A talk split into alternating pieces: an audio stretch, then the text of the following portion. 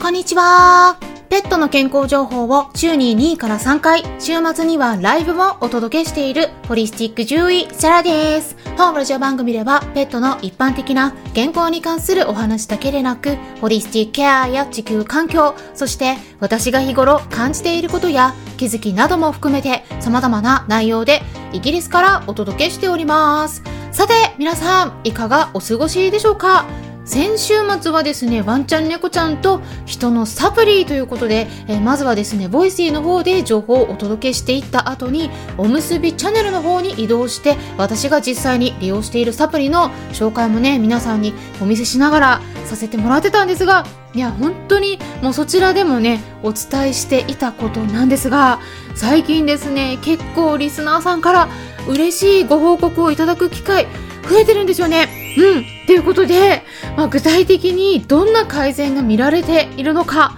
今回はお話ししていきたいと思いますので、興味のある方はぜひ最後まで聞いてみてください。で、まずですね、スタンデー FM の方でいただいてたレターの中で、とても嬉しいご報告がありましたので、そちらを読ませていただきます。いただいた文章はこういった内容でした。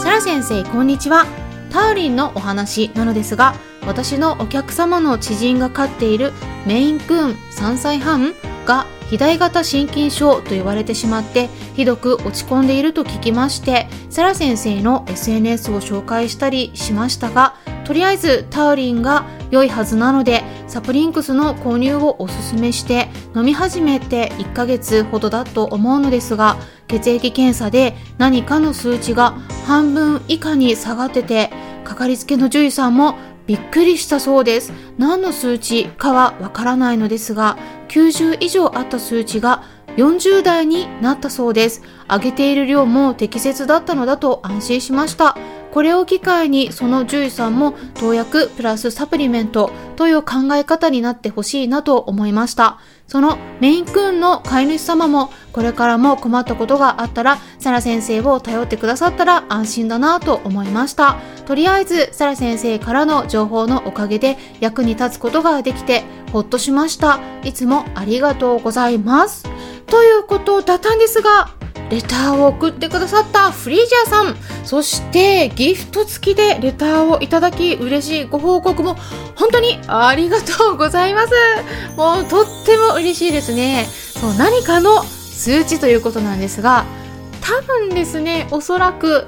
NT プロ BNP という数値ではないでしょうか。まあ、略してですね、プロ BNP とか BNP って呼ばれることもあるんですが、まあ、心臓病のリスク因子を確認できる、まあ、いわゆる心臓バイオマーカーとしても知られているんですけれどもこの BNP っていうのはね簡単に言ってしまうとホルモンの一種でね、まあ、心臓に負担がかかると増えてくるんですね。なので、まあ、この数値が高いと心臓に負担がかかっていることがわかるんですね。なのでそうすると心臓病の可能性があるねということ判断できるというわけなんです。で他にもですね ANP とか心筋トロポニン I と呼ばれる、まあ、別の検査もあるので、まあ、数値としてはねもしかしたら ANP の方かもしれないですけれども、まあ、猫ちゃんの場合ね ANP よりもこの NT プロ BNP の方が感度が高くて心臓病の検出に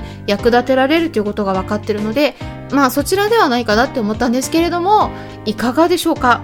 でもしも詳細について分かったら教えていただければと思うんですがまあね、まあ、どちらにしてもね、えー、数値が90以上から40代に下がったということはねもう半分になってるってことですよね。半分以下。でそうするとですね、まあ、異常だったところから異常ではない基準値内まで一気に下がったということになりますのでね、まあ、BNP の方だったとしてももしくは ANP の方だったとしてもどちらでもそういうことになりますのでこれねすごいことですよね、まあ、ちょっとうちの猫ジョバニがまたはい話しかけてきてくれてますけれども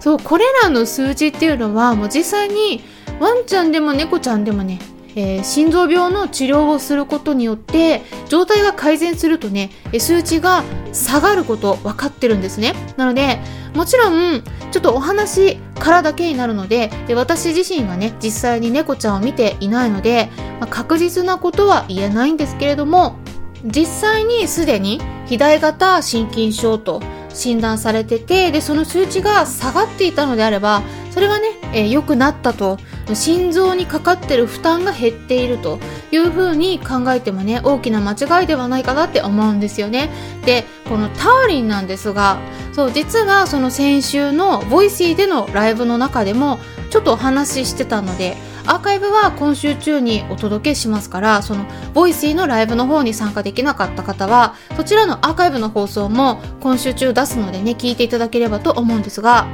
実はですね他にも同じように数値が下がった例があるんですよね。うん。で、それで猫ちゃんだけではなくて、ワンちゃんの方でもですね、こちらは NT プロ BNP の数値で、で、僧帽弁閉鎖不全症の子なんですけれども、ターリンを飲ませた後に約2ヶ月くらいで、えー、再び検査したら数値が最初はね基準値超えてたんですけれども一気に基準値内に下がってるんですねこれもねすごくないですか？だからねターリン本当に重要だよって前々からもずっと前から私いつもお話ししているんですけれどもしかもですね最近また新たにアメリカの方で新しくね論文出てるんですね。で、まあ、食事がすっごく重要でで食事を変えるだけでも心臓病が改善された例も報告されてるんですよ。でこれについてはねまたちょっと話し出すと長くなってしまうので後日お届けできればと思うんですがまあそんなことでねぜひぜひ参考にしてもらえたらなと思いますしあとはですねこれだけではないんですよ。で以前もねちょっとお話ししてたように例えばですね他の例で言いますと肺がんと診断されてた猫ちゃんのそのがんのしこりのところがですねレントゲン検査した後に消えた例もあるんですよ。うん、実際にサプリ与えたりハーブとかですねそう対策してった後になるんですけれどもでそれからですねあとは胆の粘液脳腫っていう病気これも診断されて手術した方がいいと言われていたようなワンちゃんの例でもそう超音波検査の内容とかあとは肝臓の血液検査の数値の方が改善されててで手術なしに、えー、ずっとねいい状態で過ごせている例もあるしあとはですね尿石症に対しても両方食ね一般的にはよくおすすめされますがそれをねやっぱりちょっと食べてくれなかったり難しい場合よくありますよね。でそういう時に両方食を使わなくてもハーブとか手作りご飯を与えていくことで、えー、腎臓結石の例もですね含めて尿石症も結石の場合は結石が流れてくれて尿石症の場合はおしっこの検査した結果が良くなっている。その結石もですねレントゲン検査をしたら消えたっていうねそのワンちゃん猫ちゃんの事例があるんですね。あとはですね猫ちゃんの短泥症ですね。これねちょっとね猫ちゃんでは稀なんですけれどもはい、そういったご報告がありました。でこの例の場合ではコレステロールの数値もずっとね高かったんですけれどもフードの見直しをして切り替えたりあとサプリを加えたりしただけで一気にその数値も基準値内まで下がってで短泥症の超音波検査の結果の方も良くなってこう消えてたっていうことでね、うん、短泥症がかなり改善されてたっていうことで他にもですね発作の回数ですね、えー、が減ってお薬をやめられた。例もあるし、あと腎臓の数値も下がったりといったこともですね、もう本当にここだけではお伝えしきれない改善例があるんですけれども、まあ、最近特にですね、立て続けにそのターリンによる、え、心臓の数値の改善ということもあったので、ぜひぜひ皆さんにお伝えしたくてお届けしていきました。で具体的なサプリの商品とか量についてとかはねメンバーさん限定でお届けしていますのでもしも興味がありましたらスタンド FM のメンバーシップ制度の方もご検討いただけたら嬉しいです。概要欄のところにも詳細について記載してあります。であとですねメンバーさんはぜひぜひコミュニティにご参加いただければと思います。せっかくなのでねコミュニティの方は、えメンバーさんになってる方にはもう無料で、え招待しておりますのでね。で、そちらもね、最近少しずつ増えてきております。で、他のメンバーさんからの情報を得ることもできますし、え先日お伝えした春のハーブレシピについてもね、具体的に文字と写真付きでお届けしているので、えコミュニティに参加したい方は、Facebook のアカウントを作った後に、え概要欄の一番下に記載してあるリンク先の方から私にメッセージいただければと思いますし、えちょっとやり方わからないっていう場合は、えー、そちらについてレターの方からお知らせください。で、今週末もスタンド FM の限定ライブも開催します。はい。はい、ということで、日程は4月8日土曜日朝活になりますよ。まずは第1部としてスタンデー FM 一般公開で朝の7時40分からで、そしてその後ですね、第2部として、スタンデー FM の限定ライブとして、朝の8時10分からになります。はい。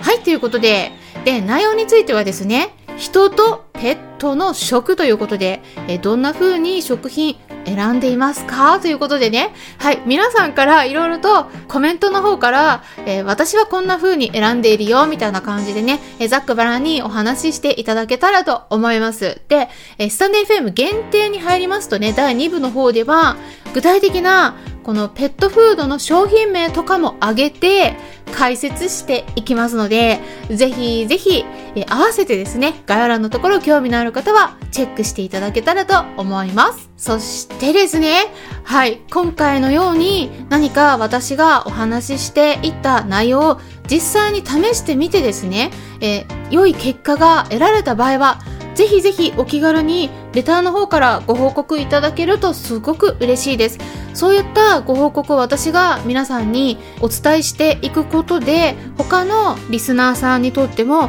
すっごく有益になることなんですよね。うん。実際に試していけばこんな風にいい結果が得られるんだっていう風に、えー、知ることができますので、えー、ただただね、私が一方的に情報をお届けするだけではなくて、皆さんの方からもぜひお気軽に情報をシェアしてくださるととっても嬉しいですので、何か検査結果が良くなったとかありましたら、お気軽に私の方に教えてくださったらとっても嬉しいです。ということで、これからもためになる情報を発信していきますので、よろしければいいねボタンのクリックを押していただいたり、フォローしてくださると嬉しいですし、もしも周りにこういった私がお届けしている情報に興味のありそうな方がいらっしゃったら、紹介してもらえたらさらに嬉しいです。いつも私の Twitter の方をリツイートしてくださったり、Instagram の方でもいいねボタンを押してくださったり、紹介してくださってる方々、本当にありがとうございます。励みになっておりますよね。はい。ね。はい。はい。うちの猫、ジョバニがやってきたね。はい。いや、ちょっとマイクにすごいちょっと近づきすぎなので、声が大きくなっちゃって、私の、私とマイクの間に入っちゃったからブロックされちゃってるけれども。はい、あくびしたね。はい、ずっとですね、私、ちょっとね、ジョバンニーに構ってなかったからね。はい。あの、かなりアピールしてきてますね。はい。あの、カンパネーラはもうすでに、いつものように私の隣で今寝てるんですけれども、ジョバンニがね、ちょっとそうすると来れないっていうところでね、はい。椅子のスペースが限られてるので、えカンパネーラが座って私が座ったらもうちょっとここスペースがないからいつもですね、えジョバンニが私と一緒にいたい時に、ね、居場所がないよって言ってくるんだよね。うん。だからもうちょっと広いところに行かないといけないんですけれども、ソファーの方に行くとですね、えー、私はうちの猫2人に囲まれるような状態になるんですけれどもでもそうするとねはいちょっとパソコンの作業ができないからジョバンニの場所置いてるんですけれどもそうちょっとねテーブルの上にも置いてるんだけれどもなんか私の隣に行きたいんだよね。そう。だからカンパネーラ隣にいるのになんで僕を隣じゃないんだみたいなね。はい。そんな感じで今日もうちの猫たちと過ごしております。それではまたお会いしましょう。ホリスティック獣医。さあでした。